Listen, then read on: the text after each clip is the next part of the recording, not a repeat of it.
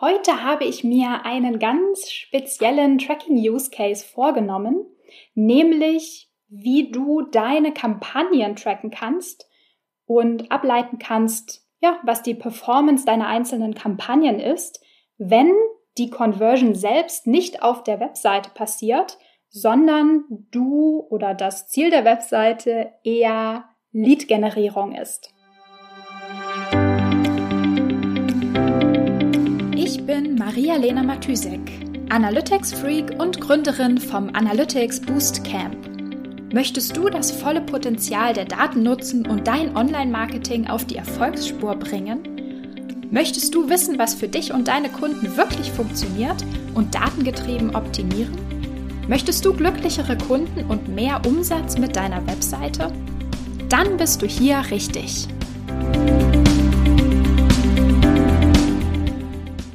Hallo und äh, wie jeden Tag heißt es auch heute wieder herzlich willkommen zu einer neuen Episode in der Analytics Sprechstunde. Und es ist Freitag, das heißt, heute ist wieder Zeit für eine Geek Edition. Und zwar habe ich mir für diese Episode einen bestimmten Tracking Use Case vorgenommen, nämlich das Tracking für Lead Generation, also für, ja, für Webseiten ähm, oder Businesses, deren Hauptziel oder auf jeden Fall ein Ziel es ist, E-Mail-Adressen von interessierten potenziellen Kunden zu bekommen. Also in der Regel über ein Sign-up-Formular. Ähm, ich hatte nämlich in der letzten Zeit einige Kunden, für die Lead-Generierung ähm, sehr wichtig war. Also es war wirklich ein Hauptziel und mit denen ich auch zusammen an ihrem Tracking gearbeitet habe. Also die meisten waren, ich sag mal, Softwareunternehmen oder SAS-Unternehmen ähm, oder auch, ich sag mal, Agenturen im weitesten Sinne. Und natürlich habe ich selbst auch ein Newsletter und White Paper beziehungsweise Freebies auf meiner Webseite und ähm, schicke E-Mails und Newsletter an meine Abonnenten, zum Beispiel wenn ein neuer Workshop geplant ist. Ähm, genau, so wie aktuell das Analytics Boost Camp. Also die Herausforderung ähm, für das Tracking hier ist, dass sozusagen potenzielle Kunden nicht auf die Webseite kommen und kaufen, wie zum Beispiel in einem Online-Shop, sondern dass sie auf die Webseite kommen und dann nur in Anführungszeichen ihre E-Mail-Adresse hinterlassen. Das, also bis dahin, das können wir in Google Analytics ganz einfach tracken und wir wissen am Ende in Google Analytics auch, über welche Marketingkampagne ist dieses Sign-up entstanden. Also über welche Marketingkampagne kam der Nutzer bevor er oder als er sozusagen den Sign-up gemacht hat. Jetzt wissen wir hier aber natürlich noch nicht, ob dieser Lead, der da gerade äh, sich gesign-upt hat, später auch etwas kauft. Ähm, es kann ja sein, dass der Lead erstmal, keine Ahnung, das White Paper liest, für das er sich eingetragen hat, dann vielleicht ein paar Newsletter bekommt oder auch E-Mails zu Produkten und dann später vielleicht mit einem Sales Manager telefoniert und dann kauft, vielleicht sogar telefonisch oder einfach per E-Mail einen Vertrag abschließt, sag ich mal. Das heißt, es kann schon sein, dass der Kontakt nie wieder auf der Webseite ist und damit auch nie wieder getrackt werden kann, sozusagen. Und vor allem kann dieser erste Touchpoint, also der, der zu dem Sign-up geführt hat, nicht mehr mit dem Kauf in Verbindung gebracht werden am Ende. Ja, so, das ist ein Problem. Also das heißt praktisch, dass wir hier einen Bruch in der Customer Journey haben, also aus Tracking-Perspektive. Das heißt, nach dem Sign-up weiß nur noch das E-Mail-Tool, also zum Beispiel, keine Ahnung, Active Campaign oder vielleicht ein CRM-Tool wie Salesforce, HubSpot, sozusagen, welche weiteren Touchpoints der Nutzer dann noch hatte. Also welche Kampagnen, welche E-Mails hat er gelesen, ähm, hat der Kontakt zu Sales-Managern gehabt und hat er am Ende auch was gekauft? Und wenn ja, auch in welcher Höhe? Also was war der Transaktionswert? Das heißt, eigentlich brauchen wir optimalerweise diese Information über welche Marketingkampagne, ähm, ja, über welche Marketingkampagne hat der Kontakt denn den Weg in unsere E-Mail-Liste gefunden? Diese Info brauchen wir in diesem Fall nicht in Google Analytics, sondern in unserem CRM-Tool. Denn ja, wenn wir, wenn wir das wissen, können wir sozusagen hinterher immer, sobald ein Lead konvertiert, sagen, der hat über eine keine Ahnung, Facebook-Ad, Google-Ad zu uns gefunden. Ähm, also die Conversion kann dann am Ende noch der Ad attribuiert werden. Ja, das ist praktisch die Herausforderung, die Situation.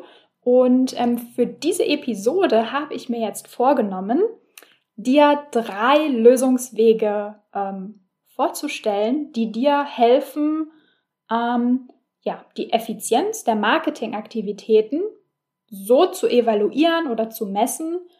Ähm, genau, wenn du praktisch deinen Umsatz über Lead-Generierung machst und dadurch ähm, irgendwie diesen Bruch in der Customer Journey ausgleichen oder schließen musst. Okay, wo fange ich am besten an? Mit welcher der drei Optionen? Ähm, ja, fange ich einfach an. Die erste Option. Wir senden oder doch wir senden in dem Moment, wo der Nutzer seine E-Mail-Adresse in das Formular einträgt und absendet, mit dem Formular zusammen die Kanalinfo an das CRM-Tool.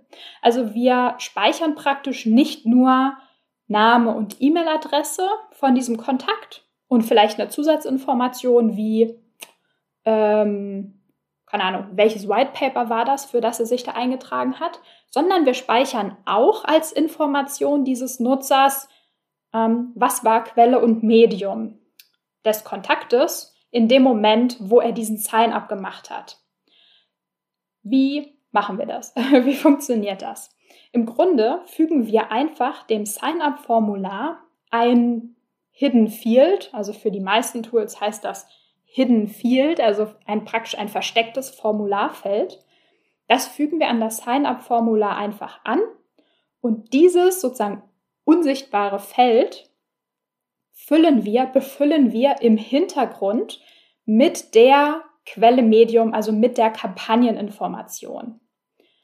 Ähm, genau, dieses Befüllen im Hintergrund können wir zum Beispiel, tata, mit dem Google Tag Manager machen. Also du kannst wirklich fast alles mit dem Google Tag Manager machen. Das ist echt ein äh, super Allrounder, all, äh, wie sagt man, äh, Allzweckwerkzeug. also im Grunde musst du die Referrer-Information auslesen. Also die, einfach die Frage, wo kam der Nutzer her, als er auf die Seite kam und den Sign-up gemacht hat. Das kann, ich sag mal, die Referrer-Information als solche sein oder auch zum Beispiel UTM-Parameter. Äh, genau, das wird ausgelesen, also der Google Tag Manager liest das aus und speichert die Information in ein Cookie. Und in dem Moment, wenn der Nutzer das Formular aufruft oder wenn die Seite geladen wird, auf der das Formular ist, liest, wird das Cookie wieder ausgelesen und dieses unsichtbare Feld wird in diese, äh, nee, andersrum, die Cookie-Information, also wir lesen das Cookie aus und die Information, die da drin steht, wird in dieses versteckte Feld reingeschrieben. Also so wie der Nutzer sozusagen seine E-Mail-Adresse oder seinen Namen eintippt, befüllt der Google Tag Manager dieses versteckte Feld mit der Information, wo der Nutzer herkam, was die Quelle und was Medium oder der Referrer war. Ähm, ja, an der Stelle kannst du dir praktisch noch ein paar detailliertere Fragen stellen. Äh, zum Beispiel, also eigentlich, welche Information genau ist für dich interessant? Willst du im Cookie den allerersten Touchpoint des Nutzers speichern? Also du kannst Cookies ja, ich sag mal so, plain gesagt, so lange leben lassen, wie du willst. Das heißt, du kannst, sobald der Nutzer das erste Mal auf deine Seite kommt, speichern, wo kam der denn her? Was war die allererste Kampagne, der allererste Referrer, der diesen Nutzer auf deine Webseite gebracht hat? Und wenn er dann zwei Wochen, drei Wochen später, was auch immer, erst den Sign-up macht, kann das Cookie immer noch leben. Also sozusagen die Information ist immer noch da. Und du kannst dann, wenn er das Formular absendet, diese Information, praktisch, was war der allererste Touchpoint des Nutzers, mitsenden. Du kannst aber auch ähm, zum Beispiel nur die Session-Quelle mitsenden. Also sozusagen, wo kam der Nutzer her? wo ist die Session gestartet, in der der Nutzer den Sign-up gemacht hat? Dafür muss das Cookie ja praktisch immer nur eine Session leben und immer wenn der Browser wieder geschlossen wird, kann das Cookie praktisch wieder gelöscht werden, wenn dich nur diese Session-Information ähm, interessiert. Das ist einfach praktisch eine Frage vom Attributionsmodell. Also, was willst du am Ende wissen? Wenn du weißt, derjenige hat den Sign-up gemacht, interessiert dich dann die erste Quelle des Nutzers, also der erste Touchpoint, der den Nutzer auf die Seite gebracht hat, oder der letzte vor dem Sign-up. Ähm, du kannst natürlich auch beides speichern. also da sind dir wirklich überhaupt gar keine Grenzen gesetzt. Ähm, da kann man wirklich hat man freien Spielraum, wenn man, äh, also genau, im Google Tag Manager auf jeden Fall. Ähm, genau, die Alternative dazu wäre natürlich, ähm, wie das immer so ist, du kannst auch einen Entwickler fragen ähm, oder bitten, dir sozusagen dieses zusätzliche Formularfeld mit der Quelle und Medium-Information zu befüllen. Ja, also diese, diese Alternative gibt es wirklich eigentlich immer entweder selbst machen über den Google Tag Manager oder du fragst einen Entwickler, ob er dir das sozusagen codet. Es sei denn natürlich, du bist selbst Entwickler, dann wäre selbst machen und Entwickleroption irgendwie das gleiche. Anyway, ähm, genau.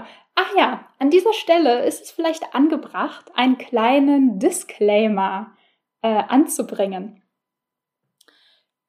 Im Grunde manu Manu, Mani, manipulierst du nämlich über den Google Tag Manager dein Sign-up-Formular.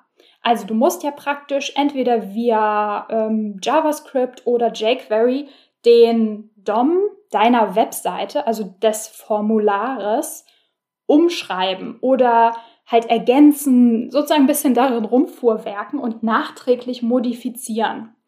Das Problem ist jetzt, wenn du hier irgendeinen Quatsch machst, dann kann es sein, dass du dir damit ein ganzes Formular zerschießt und irgendwie gar nichts mehr funktioniert. Und das wäre ja nicht so optimal für eine Lead-Generierungs-Webseite äh, oder eine Webseite, deren Ziel das ist, dass Kontaktformulare oder Sign-up-Formulare funktionieren. Ähm, ja, und ich, ähm, ähm, das ist auch der Grund, warum manche Entwickler sehr, sehr schief gucken, wenn man so etwas mit dem Code ihrer Webseite anstellen möchte. Also ich persönlich ähm, und viele andere Leute auch haben halt, sag ich mal, eine WordPress-Seite oder eine Typo-3-Seite oder einen Shopify-Shop und haben keinen Entwickler, der das eigenständig gecodet hat. Ähm, aber wenn man da einen hat, der sich für seinen Code äh, verantwortlich fühlt und man ihm dann sagt, ja, man hat einen Google Tag Manager und eigentlich kann man damit auch alle möglichen Codes ähm, triggern im Tag Manager, die dann irgendwas an der Webseite manipulieren, zum Beispiel ähm, solche Formulare, dann kann es schon sein, dass sie dann die Hände, dass dann der oder die Entwicklerin die Hände über dem Kopf zusammenschlägt. Ähm, ja, weil man damit natürlich wirklich, wirklich viele Möglichkeiten hat, eigentlich alle Möglichkeiten, die Funktionen der Webseite zu ändern, zu erweitern und halt auch, wenn man sich äh, dumm anstellt, die Funktion der Webseite auszuhebeln. Also daher der Disclaimer, Augen auf äh, beim Custom Code im Google Tag Manager und immer testen, testen, testen, bevor irgendwas live geht. Okay, ähm, so, die dritte Option neben Google Tag Manager oder Entwickler deines Vertrauens sind Integratoren die genau diesen Job auch übernehmen können. Also dieses Auslesen der Information und Befüllen von äh, so einem Hidden Field, beziehungsweise weiß gar nicht, ob das dann immer über einen Hidden Field läuft oder ob die das irgendwie auf eine andere Art und Weise via API und so schicken. Also Integratoren sind einfach so Tools wie Zapier oder, keine Ahnung, Leadsbridge. Ähm, ich muss allerdings sagen, dass ich diese Option noch nie gewählt habe, weil äh, wozu auch, wenn man mit dem Google Tag Manager sowieso alle Möglichkeiten hat und vor allem ähm, im Google Tag Manager oder mit einem Entwickler an seiner Hand natürlich auch volle ähm, Definitionsgewalt darüber hat, welche Information wie lange ausgelesen und gespeichert werden soll. Also sozusagen das Attributionsmodell kann man mit dem Google Tag Manager oder wenn man es selber codet, halt völlig frei definieren. Und ähm, bei diesen Integratoren bin ich mir da nicht so sicher, ob man da auch so viel Gewalt hat. Ähm, wie gesagt, ich habe sie selber noch nicht genutzt, aber ich gehe mal stark davon aus, dass die vor allem sich auf Session ähm, auf Sessions beziehen und zum Beispiel die UTM-Parameter aus der URL auslesen und die dann mitsenden, aber nicht unbedingt die Referrer-Information. Also wie gesagt, das ist jetzt eine Vermutung von mir, das muss man wahrscheinlich für jedes Tool, also für jeden dieser Integratoren nochmal selber checken. Genau, aber im Grunde können Sie auch genau diesen Job übernehmen. Okay, das waren die drei Optionen. Übrigens, ähm, falls dich Lead Generation oder falls, ich sag mal, Lead Generierung für dich ein wichtiges Thema ist und du nach dieser Episode ähm, noch datengetriebener arbeiten möchtest, dann kann ich dir auf jeden Fall auch das Interview oder die Interview-Episode Nummer, oh Gott, jetzt muss ich gerade nochmal nachgucken. Es ist die Nummer 60. also, ich kann dir auf jeden Fall das Interview mit Tina von Ultimate AI empfehlen. Mit ihr habe ich nämlich ähm, über das ganze Thema Lead Scoring und ähm, ja auch über die Zusammenarbeit zwischen Sales und Marketing gesprochen ähm, und wie sozusagen Daten diese Zusammenarbeit erleichtern können. Okay, ähm, ich glaube, das war's für heute. Ähm, falls du übrigens auch einen ähm, bestimmten Tracking-Use-Case hast oder eine Frage oder ein Problem, bei dem dir äh, ein Analytics-Freak helfen könnte und du denkst, das passt auch ganz gut in die Analytics-Sprechstunde, dann schreib mir doch einfach gern mal eine Mail. Und ja, ich freue mich immer über sozusagen Fragen aus der Community, die ich ähm, in den nächsten Episoden, in der nächsten Episode äh, diskutieren kann. Jupp, das war's für heute. Ich wünsche dir ein schönes Wochenende und wir hören uns Montag wieder. Bis dann, ciao, ciao. Wenn dir die Folge gefallen hat und du etwas mitnehmen konntest, dann würde ich mich mega über eine Bewertung freuen. Abonniere den Podcast, teile ihn mit Freunden und Kollegen und wenn du selbst eine Frage hast, die ich dir in der Analytics-Sprechstunde beantworten kann, dann schreib sie mir auf jeden Fall per Mail an maria@analyticsfreak.com, auf Facebook oder über LinkedIn.